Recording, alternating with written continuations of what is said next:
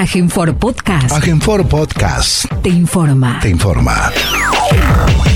Como todos los medios días, el gobierno de la provincia de Formosa, a través del Consejo de Atención Integral de la Emergencia COVID-19, brinda el parte informativo sobre la situación diaria de la pandemia y todas las situaciones que se generan en un estado de aislamiento social obligatorio en el territorio formoseño. Luego de la lectura del parte diario, las autoridades provinciales responden las preguntas de los periodistas. Vamos a proceder a brindar el parte informativo número 361 correspondiente al día 4 de marzo de 2021 del Consejo de Atención Integral de la Emergencia COVID-19 creado por decreto del Poder Ejecutivo Provincial número 100 del año 2020, ratificado por ley 1697 de la Honorable Legislatura Provincial. 1. En las últimas 24 horas se han realizado 3.054 test de vigilancia y búsqueda activa de casos, arrojando 23 de ellos resultados positivos a coronavirus, correspondiendo estos a Ciudad de Formosa, 17, 8 consultas por síntomas leves, 3 consultas por egreso de la ciudad, 6 contactos estrechos en domicilio. Ciudad de Clorinda, 4. Dos controles por internación con síntomas graves, dos contactos estrechos en domicilio. Palma Sola, 1. Búsqueda activa en terreno. Pirané, 1. Búsqueda activa en terreno. 2.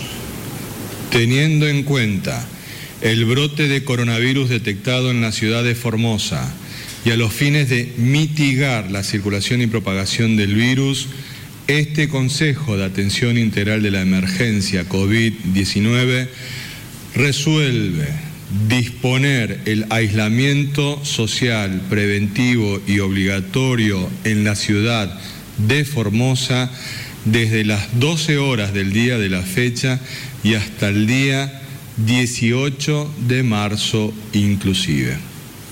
3. Quedan suspendidas en la ciudad de Formosa las medidas de flexibilización de actividades dispuestas a nivel provincial, como así también caducan la totalidad de los certificados de circulación provincial para dicha ciudad. A la brevedad, se establecerán los nuevos certificados que podrán ser gestionados y emitidos en la página www.formosa.gov.ar. 4. Se encuentran exceptuadas del aislamiento las actividades y servicios declarados como esenciales, entre ellos personal de salud, personal docente, fuerzas de seguridad, autoridades superiores de los gobiernos nacional, provincial y municipal, los trabajadores del sector público nacional, provincial y municipal convocados para garantizar los servicios esenciales y otros cuya lista podrá consultarse en la resolución de este Consejo que estará publicada en la página digital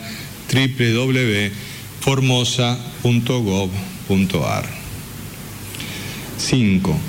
En el día de la fecha se dará de alta médica a dos pacientes, siendo ellos un paciente del Hospital Interdistrital Evita, un paciente alojado en domicilio. 6. Los datos acumulados de la provincia al día de hoy son los siguientes. Total de casos diagnosticados, 1.422. Total de casos recuperados, 1.205. Casos activos, 167. Fallecimientos por coronavirus, 19. Casos en tránsito con egreso de la provincia, 31. Cantidad de test realizados a la fecha, 147.917 con un 0.96% de positividad. 7. Con relación a las ciudades con incidencia diferenciada de COVID-19, los datos actuales son los siguientes. Clorinda, casos diagnosticados 411, casos activos 75, fallecimientos por coronavirus 14. Ingenieros, Ingeniero Juárez, casos diagnosticados 257, casos activos 1, fallecimientos por coronavirus 2. Formosa, capital. Casos diagnosticados 228, casos activos 77, fallecimientos por coronavirus 1. 8. Los números de las últimas 24 horas relativos a la tarea preventiva que lleva adelante la policía en toda la provincia son los siguientes. Ingresos de camiones de carga, 754 Control en la vía pública, 7.601 personas y 5.935 vehículos. Infracciones, 27 vehículos por restricción de circulación y patente y 186 personas por restricción de circulación y no uso del barbijo. Ingresos irregulares judicializados 1, fiestas privadas intervenidas 2. 9 Continúa avanzando el programa de ingreso ordenado y administrado de personas a nuestra provincia. A la fecha ingresaron efectivamente a Formosa 16.538 personas desde la implementación de este programa. 10. Informamos que a la fecha han cumplido su cuarentena 24.995 personas en toda la provincia. Actualmente se encuentran cumpliendo esta medida sanitaria preventiva 2.211 personas, de las cuales 1.408 lo hacen con la modalidad domiciliaria. 11.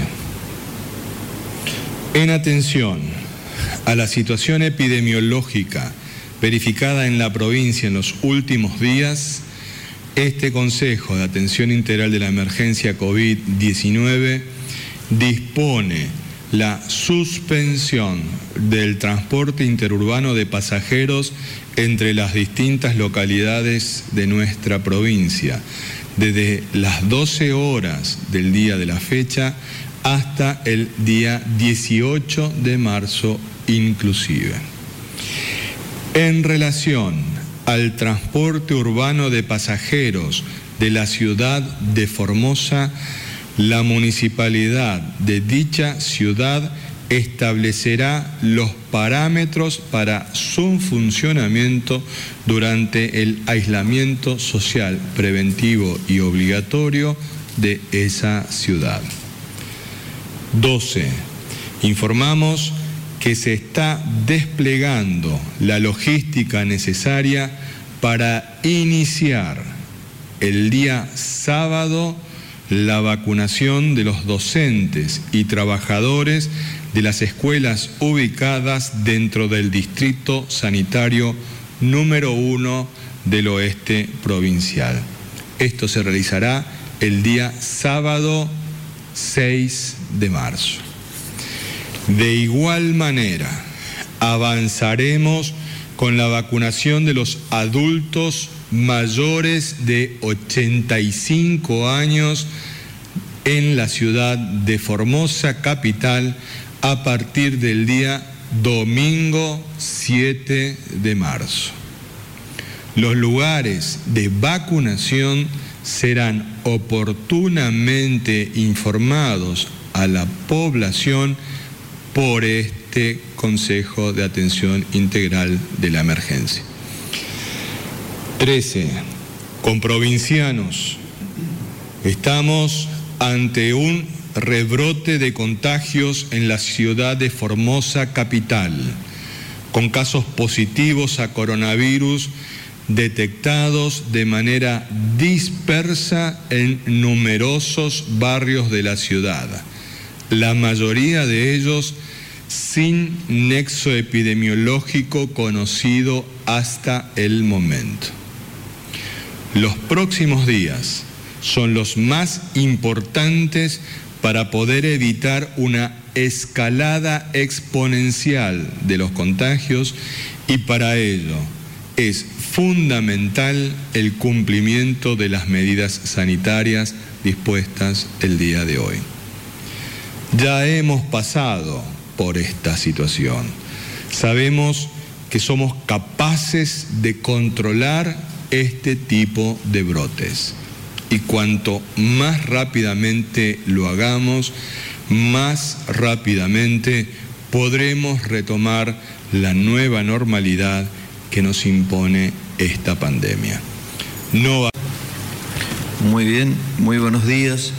Pasaremos a dar la información correspondiente acerca de cuál es la situación y los trabajos que se están llevando adelante desde el gobierno de la provincia de Formosa en relación con esta pandemia en todo el territorio provincial, fundamentalmente con la búsqueda activa de casos, la detección de los mismos, el tratamiento oportuno de los pacientes y también todo lo referido a la vacunación como medida preventiva importante que se está llevando adelante en el territorio. Podemos observar en la siguiente imagen como ya en el país 52.453 personas han fallecido por esta enfermedad, arrojando un promedio de muertes cada 100.000 habitantes de 115.6, mientras que en la provincia de Formosa, con 19 fallecidos, tenemos un promedio de 2.97 de muertes cada 100.000 habitantes. Esto es la más baja del país, como podemos observar acá. Debemos destacar también que la capital federal sigue siendo el distrito que mayor número de muertes registra por cada 100.000 habitantes. Es decir, eh, debemos instar a los formoseños a seguir manteniendo este resultado sanitario que estamos obteniendo, que realmente son los mejores del país. Podemos observar acá los trabajos que se están realizando en todo el territorio provincial en relación con los hisopados. Podemos observar que en el día de ayer se realizaron 3.054 en, toda, en todo el territorio. Del total de test realizados desde el inicio de la pandemia es de 147.917 con un 0,96% de positividad. Podemos observar acá que todos los distritos sanitarios han estado trabajando el Distrito Sanitario número 1, cabecera Ingeniero Juárez, 222 personas han sido testeadas. El Distrito Sanitario número 6, cabecera de Pirané, 300 personas han sido testeadas. En el 4, cabecera Laguna Blanca, 224 personas. En el distrito correspondiente a la ciudad de Clorinda, el 12, 218 personas han sido testeadas, mientras que en Capital, con sus cuatro regiones, 1.737 personas han sido eh, testeadas para esta enfermedad.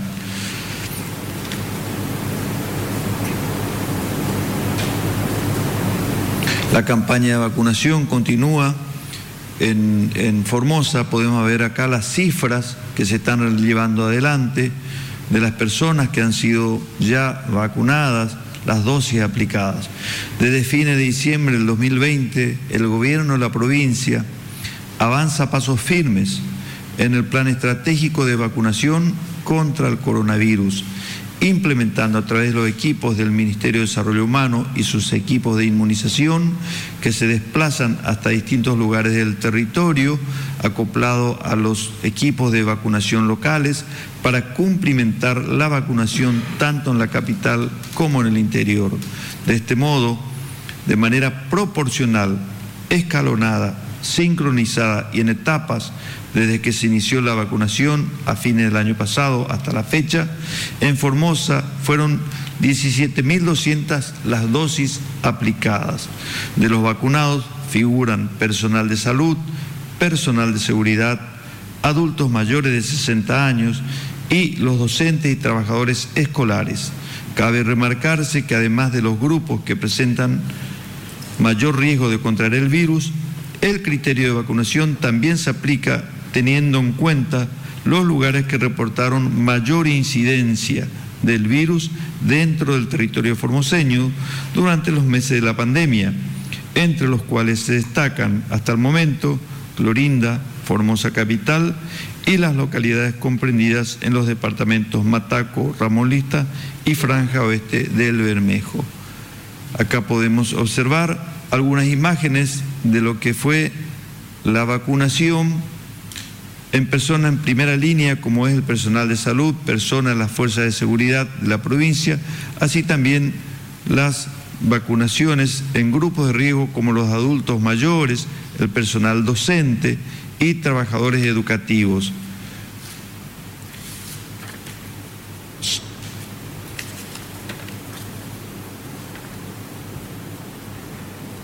Este fin de semana, este fin de semana continúan este, las vacunaciones. El día sábado 6, como se informó ya a través de este consejo, se dará inicio a la vacunación a los docentes y trabajadores de educativos del Distrito Sanitario número 1. Estos son Departamento Mataco, Ramón Lista y parte de Bermejo. Y también el día domingo se inicia la campaña de vacunación a nuestros adultos mayores en Formosa Capital, en, en esta ocasión con los mayores de 85 años. Hoy también debemos recordar el 4 de marzo como el Día Internacional de la Concientización contra el HPV. Se conmemora el Día Internacional del HPV, que es el virus del papiloma humano, con el objetivo de dar a conocer el virus, las enfermedades que ocasiona y fundamentalmente las medidas de prevención. El HPV es uno de los virus de transmisión sexual más frecuentes en el mundo. Tener el virus no significa tener cáncer, pero sí la infección persiste, puede producir lesiones que con los años pueden evolucionar el cáncer, en el cáncer, cáncer de cuello de útero fundamentalmente estamos hablando. La vacuna contra el HPV es la prevención primaria y en nuestro país está incluida entre las vacunas del calendario nacional. Es obligatoria y gratuita. Debe ser aplicada a las niñas y niños a los 11 años y se puede acceder en ella en todos los vacunatorios de los centros de salud y hospitales de la provincia. Muchas gracias. Gracias a usted, doctor. Estaba brote en la ciudad de Formosa. También tenemos casos en el interior de la provincia en localidades en donde no habíamos tenido caso hasta este momento. Por lo tanto, debemos extremar los cuidados de cada uno de nosotros en el cumplimiento de las medidas sanitarias. Pero como somos una gran familia, nos importa y mucho el estado de salud de quienes están cursando en este momento la enfermedad. Con esa información, nuestro médico infectólogo, el doctor Julián Vigolini. Doctor. Muchas gracias. Buenos días. Saludos a todos y a todas. Bueno, de las 165 personas que cursan activamente la infección, hay 51 de ellas, un poco menos de la mitad, que se encuentran en el Hospital Interdistrital eh, Evita eh, son los pacientes que obviamente por sus características particulares y por sus eh, comorbilidades y por la evolución eh, grave en algunos casos de la enfermedad requieren su internación y contención en ese hospital. Pero también hay pacientes que están cursando la internación en otras instituciones, en, en las otras partes de las ciudades de la provincia o en el domicilio en el caso que corresponda. En estos pacientes de 51 años, que 51 años, 51 pacientes, perdón, que están internados en el hospital interdistrital, hay 12 de ellos que están en la unidad de terapia intensiva, que son los casos más graves, y a su vez de estas 12 personas, lo que están con respirador son los 12. O sea, el 100% de la terapia internados, pacientes que están ahí, están cursando actualmente con en la asistencia respiratoria mecánica todos son cuadros categorizados como graves, hay algunos que son críticos porque tienen más compromiso de más de un órgano con falla de otros órganos o la funcionalidad de ellos de los mismos. los 12 personas que están con respirador, algunos han recibido el tratamiento con el suero equino, eh, otros el, plasma no se ha administrado en este grupo de personas porque se tiene que administrar siempre 72 horas de iniciado los síntomas. Y en el caso particular, y más de 75 años, en el caso particular eh, de estas personas ya llevaban más de tres días de evolución. En promedio más o menos estaban rodando el 7 días, 7 a 10 días las consultas o eh, la, fecha de internación de estos pacientes. O sea que estamos viendo que hay 7 a 10 días que eh, se demora en llegar a hacer el diagnóstico. Esa demora en llegar a hacer el diagnóstico puede ser porque la demora, la consulta es tarde o porque el profesional que la evaluó no consideró que era un coronavirus, por lo tanto no se pidió el estudio. Entonces hay distintos factores que pueden eh, influenciar. Eh, volvemos a hacer hincapié, obviamente, ante una pandemia, todo lo que consulte que tenga fiebre, un solo síntoma, fiebre, dolor de cabeza, dolor de garganta, primero tenemos que descartar que no sea coronavirus. ¿Por qué es importante? Como dijimos, el promedio de internación en la terapia de los pacientes tenían 7 a 10 días previos de sintomatología, muy tarde para aplicar algunos tratamientos. Entonces necesitamos consultar y hacer el diagnóstico tempranamente para adaptar el mejor tratamiento posible, para darles más chances para que no evolucione desfavorablemente. Y la otra ventaja de hacer el diagnóstico temprano es que se puede hacer un bloqueo más temprano y evitamos la diseminación o la transmisión a nuestros contactos estrechos o a otras personas, compañeros de trabajo, etcétera. Por lo tanto, necesitamos eh, hacer ese bloqueo, por lo tanto, el diagnóstico es fundamental.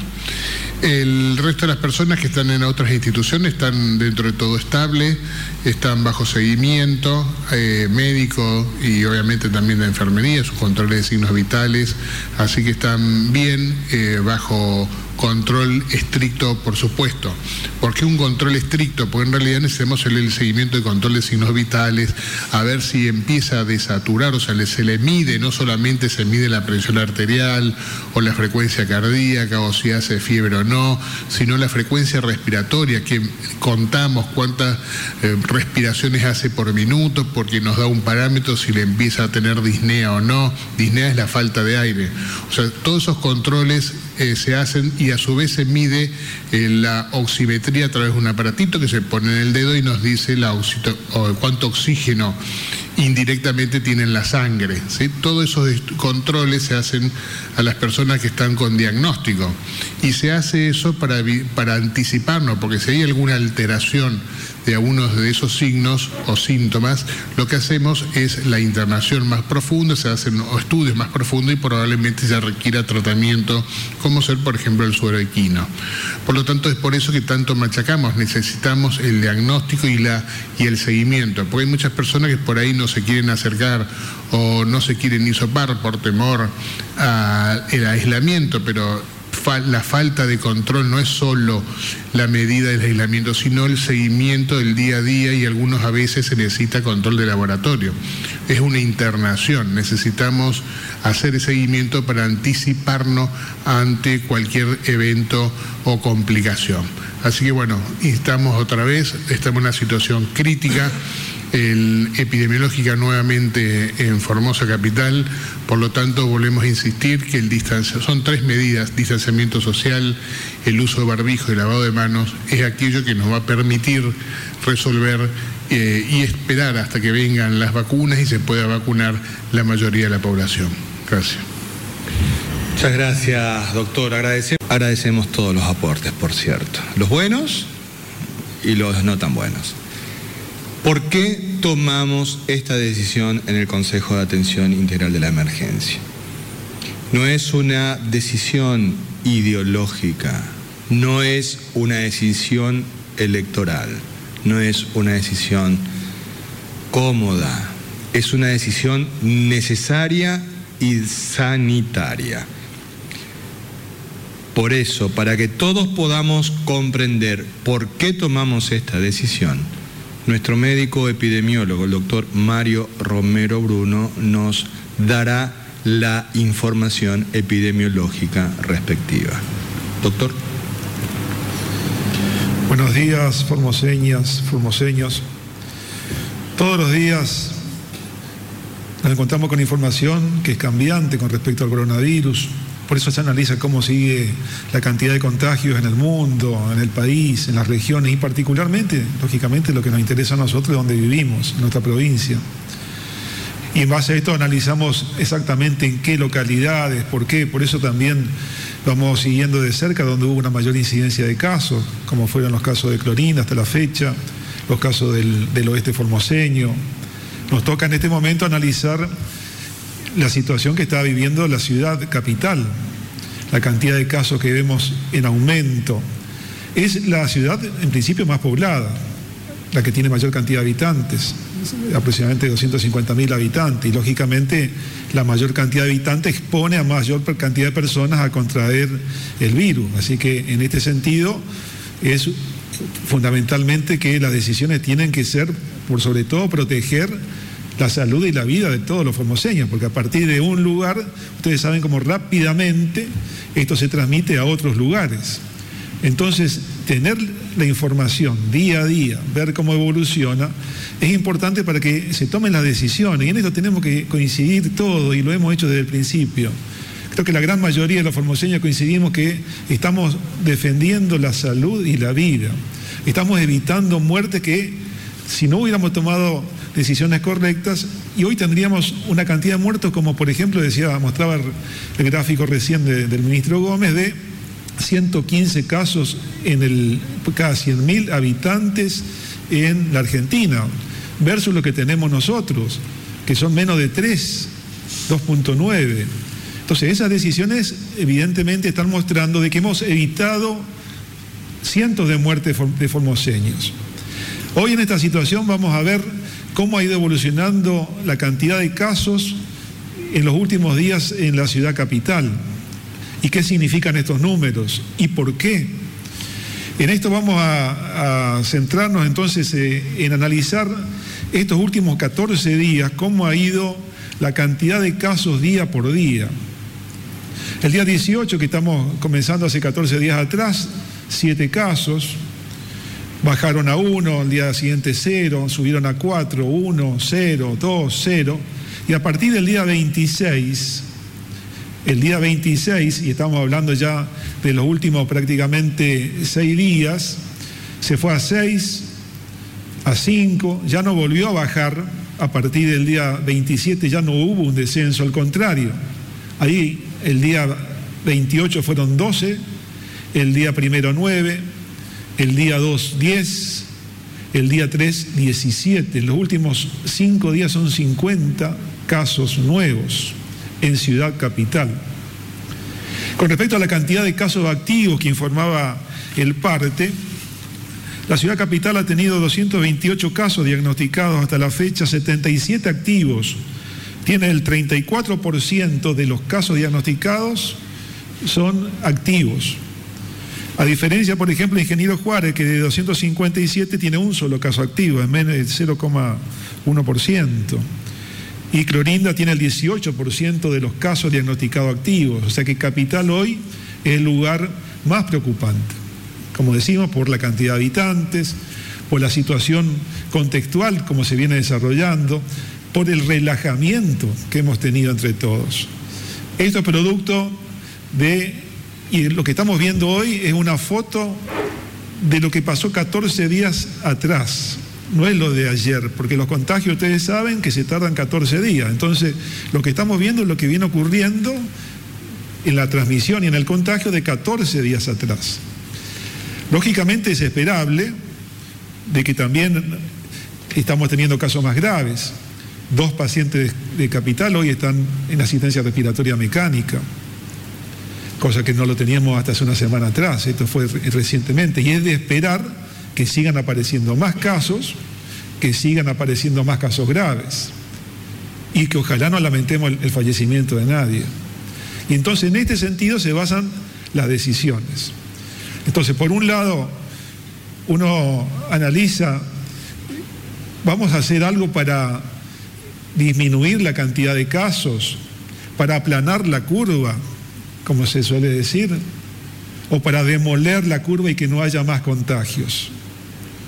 Porque si no, hay medidas que son más flexibles, que quizás lo que va a hacer es restringir algunas actividades, vamos a disminuir los casos, pero van a seguir apareciendo, va a haber otro brote y otro rebrote y más casos, y así vamos a ir teniendo no solo consecuencias en la salud de la comunidad, sino también en el sistema de salud, que también es otra de las cuestiones que uno siempre tiene que estar alerta y preparado, que el sistema de salud responda a la cantidad de casos que puede eventualmente haber.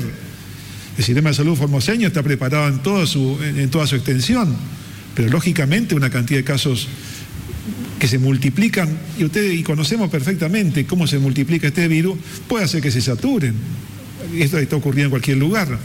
Entonces, para evitar muertes innecesarias, para poder evitar los contagios, esto se demuestra que la transmisión está dado también con la movilidad de las personas. Y tenemos la experiencia reciente que hemos pasado cuando eh, se restringió la movilidad los primeros días de enero y cómo disminuimos la cantidad de casos, lo que ocurrió en Juárez mismo, al volver a una fase 1 tenemos un solo caso en el día de la fecha, no ha, habido, no ha habido en los últimos tiempos. Entonces, si tomamos las medidas conscientemente, es de esperar que los resultados van a ser buenos. Y en los próximos días, una vez que aplanemos, no aplanemos, perdón, demolamos la curva, aplastemos la curva, que no haya transmisión de casos, volvemos volvamos a recuperar las actividades a las que queremos. Entonces, estas son las medidas sanitarias que valoran por sobre todo, y en esto estamos de acuerdo, de cuidar la salud y la vida de todos los formoseños. Es un compromiso del Estado, un Estado presente en todo momento y también con la participación y conciencia de la gran mayoría de los formoseños. Gracias a eso hemos llegado a tener estos resultados y esperamos que estas decisiones veamos los frutos también próximamente. Sabemos que en toda, persona hay dos componentes básicos. Por un lado el lado egoísta, que todos lo tenemos, pero por otro lado también el lado altruista y solidario. Este es el momento de sacar la mejor versión nuestra el lado solidario y altruista, de pensar que nuestras acciones, nuestro entendimiento y nuestro compromiso puede hacer que salvemos la vida de otras personas. Gracias. Gracias, doctor. Para completar la información que nos brindó, o fueron consultas espontáneas, es decir, que estaban en la comunidad, no estaban en un centro de alojamiento preventivo para contactos estrechos no estaban cuidados en un lugar determinado, sino estaban en contacto con otras personas, lo cual hace crecer muchísimo la posibilidad de contagios. Ese es otro dato que no es menor. De estos 30 de los casos totales de los últimos 14 días que fueron 74, 36 son contactos estrechos y 38 casos son búsqueda en terreno o consulta espontánea. Este dato es clave para entender por qué necesitamos tomarnos estos días los formoseños de la ciudad capital para poder demoler la curva y retomar las actividades. Ahora va, sí, doctor. Antes, para, perdón, ¿no? Antes de pasar el tema, porque también me olvidé yo, no, ah, que todo lo que sea relacionado con salud, turnos, consultas, eso continúa, no hay una suspensión en la atención, la embarazada va a seguir controlándose, hay que seguir yendo al, centro de salud si es necesario, la vacunación calendario nacional continúa, todo lo demás sigue, los turnos programados, todo lo que esté relacionado con salud no hay eh, interrupción. Se seguirá trabajando, todo el personal de la salud seguirá trabajando como se viene trabajando. Gracias, doctor. Ahora sí vamos con las preguntas que los señores periodistas y las señoras periodistas, tanto de capital como del interior provincial, tuvieron la oportunidad de realizar. Buenos días, señora Dolores. Adelante, por favor. Muy buenos días, muchas gracias. La primera pregunta es de Leonardo Fernández Acosta, el comercial Vía País. Al ministro González, si no le parece evidente su actitud de no defensa de la prensa crítica local o nacional y hasta inclusive de ataque en contraste con la defensa de la prensa de gobierno? Bueno, dos cositas. En primer lugar, esta es la mesa eh, del Consejo de Atención Integral de la Emergencia COVID. Es evidente, más que evidente, que esta pregunta tiene un interés meramente personal. Eh, meramente personal, no tiene nada que ver con lo del COVID-19. Y al ser una pregunta meramente personal, es una apreciación exclusivamente personal. Y eh, hablando en términos formoseños, es propia de un pichado. Siguiente pregunta, por favor. Esta pregunta es de Hernán Salinas, Diario La Mañana, Radio Viva 102.3. ¿A qué se atribuye este rebrote de contagios en los distintos barrios de la ciudad? ¿Esta situación tiene relación con las concentraciones de personas en cortes, movilizaciones de las últimas semanas? Doctor Romero Bruno, por favor. Bueno, cuando veíamos esta cantidad de casos, todo lo vemos diariamente, como ha habido, ha habido un relajamiento en nuestro comportamiento, en nuestro cuidado, en el, en el distanciamiento, en la cantidad de reuniones que se hacen, inclusive reuniones no autorizadas con mucha cantidad de personas, en el mal o no uso del barbijo. Lo vemos cotidianamente. Las consecuencias son estas. Las consecuencias son estas. Lógicamente también la irresponsabilidad de otras personas a las cuales se le asignó un lugar de alojamiento domiciliario para poder realizar las cuarentenas. También, también hemos tenido casos de personas que no han cumplido con esta medida y que lógicamente han expuesto comenzando a sus seres queridos, a sus amigos, a, otras, a este contagio. Entonces, toda esta sumatoria de cosas, porque tenemos que entender que el COVID es una situación compleja y multicausal. Entonces, en este sentido, la cantidad de casos tiene que ver con la transmisión que se da a partir del contacto de las personas en distintos ámbitos, comenzando primero que tiene que ver con el ámbito familiar.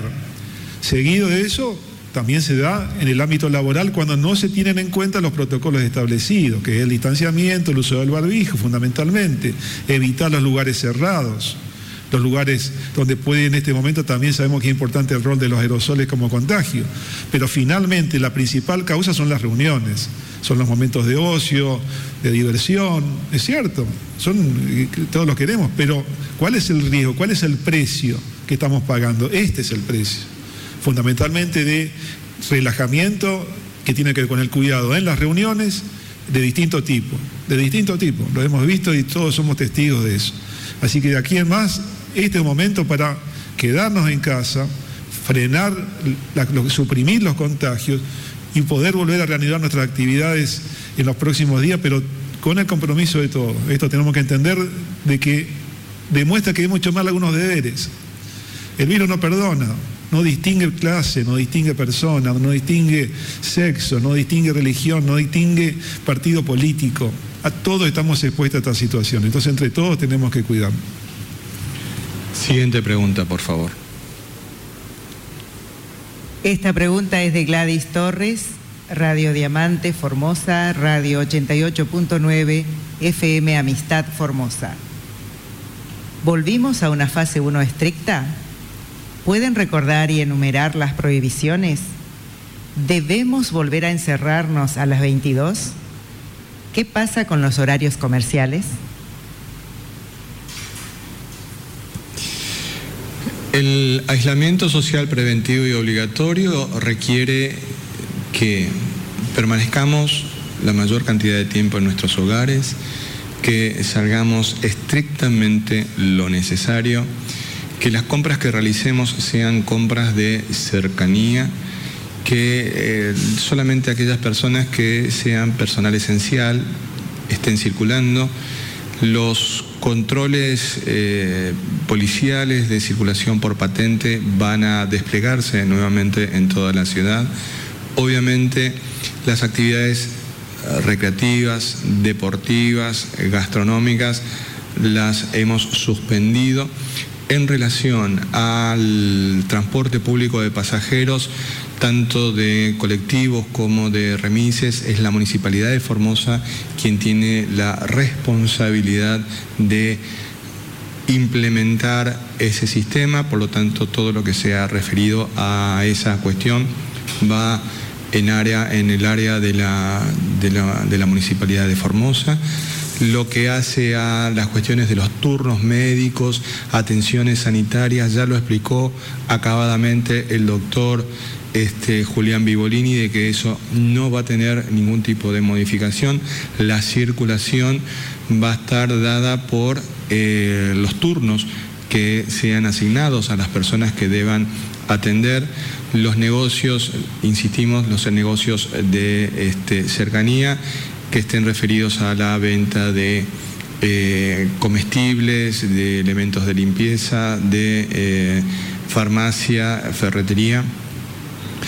También tenemos que eh, tener en cuenta que todas las medidas sanitarias que podamos tomar están orientadas a cuidar nuestra salud individual, pero de esa manera cuidar a quienes amamos y también a toda la comunidad. ¿Alguna ampliación, doctor Gómez? Está bien, siguiente pregunta, por favor. ¿O doctor? Sí, doctor Vivolini.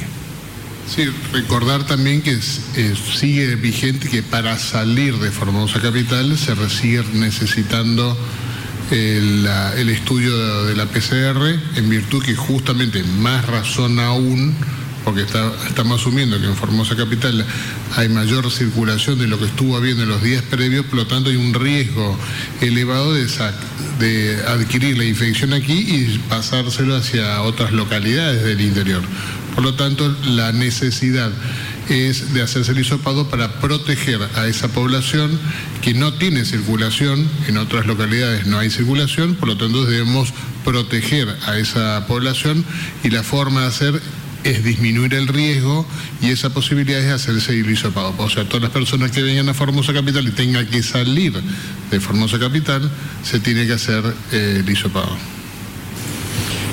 Igualmente, en el transcurso de los días eh, vamos a ir clarificando algunos aspectos eh, puntuales que nos están haciendo distintas personas por los medios de comunicación. Pero además de eso, en la tarde de hoy ya va a estar la resolución del Consejo de Atención Integral de la Emergencia COVID-19 colgada en las redes sociales para que podamos todos ver.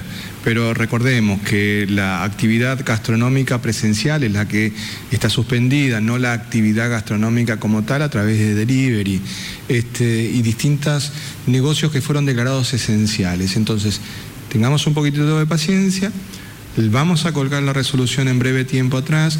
Yo no puedo confiar estrictamente en mi memoria, este, entonces todas las explicaciones necesarias van a estar tanto en la resolución y si a partir de esa resolución surge algún tipo de duda o inquietud, nos la transmiten y nosotros el día de mañana con mucho gusto la eh, evacuaremos. Siguiente pregunta, por favor. La última pregunta es de Alejandro Richard, Radio Nacional Formosa, Radio Nacional Las Lomitas. Hace un tiempo se informó que Formosa Capital tenía circulación viral de baja intensidad. ¿Esto se mantiene así o la intensidad es más elevada? Y por otra parte, en relación a los docentes, ¿deben asistir a los establecimientos en esta fase?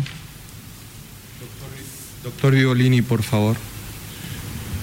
Sí, hoy podríamos considerar que si hacemos un semáforo, hagamos cuenta verde que está con baja o nula incidencia, amarillo o naranja cuando la situación está moderada y después está rojo.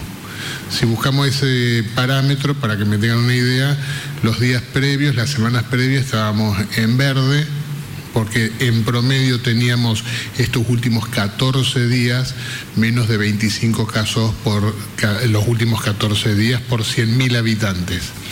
Ahora ya tenemos más de 25, tenemos 29 si sacamos el cálculo de hoy, o sea que estamos en esa zona eh, naranja o amarilla, o sea, moderado. Hoy sería una circulación moderada, intensa, consideramos mayor de 75. Eh, puede haber un cuarto color, pero no viene al caso cuando ya superan más de 500 por 100.000 habitantes. Pero en este caso estamos hablando de una circulación moderada, por eso queremos tomar, o se decidió tomar todas las medidas necesarias para que no se pase a la fase de mayor de 75 casos por 100.000 habitantes en los últimos 14 días, que es donde una situación un poco más crítica y obviamente se puede complicar peor la situación. Agradecemos la presencia de los cientos de formoseños y formoseñas que participan en las distintas plataformas. Una última aclaración. El aislamiento social preventivo obligatorio que estableció en el día de hoy el Consejo Provincial, el Consejo de Atención Integral de la Emergencia COVID-19 es para la ciudad de Formosa. Es para la ciudad de Formosa. Los esperamos mañana en una nueva comunicación para conocer todos el estado del coronavirus en la provincia de Formosa. Que Dios y la Virgen nos cuiden y bendigan.